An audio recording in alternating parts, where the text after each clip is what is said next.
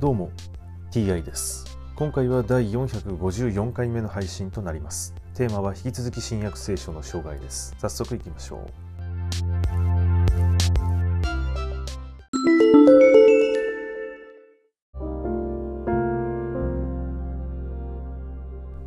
新約聖書第453回。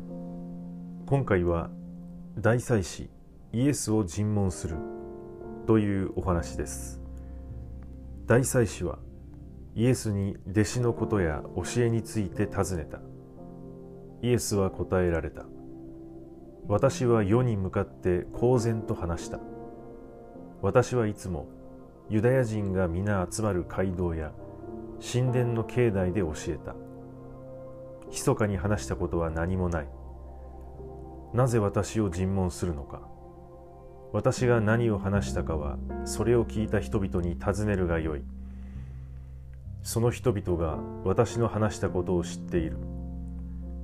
イエスがこう言われるとそばにいた下役の一人が大祭司に向かってそんな返事の仕方があるかと言ってイエスを平手で打った。イエスは答えられた。何か悪いことを私が言ったのならその悪いところを証明しなさい。正しいことを言ったのならなぜ私を打つのか。アンナスはイエスを縛ったまま大祭司カイアファのもとに送った。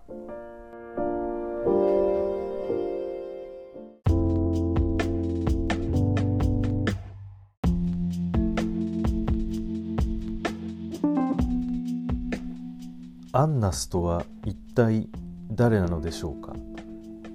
またイエスはすでに大祭司と会話をしているのに文章の最後の方でイエスを縛ったまま大祭司カイアファのもとに送ったとあります。これは一体どういうことなのでしょうか？はい今回はこれで以上です。また次回もどうぞよろしくお願いいたします。それでは。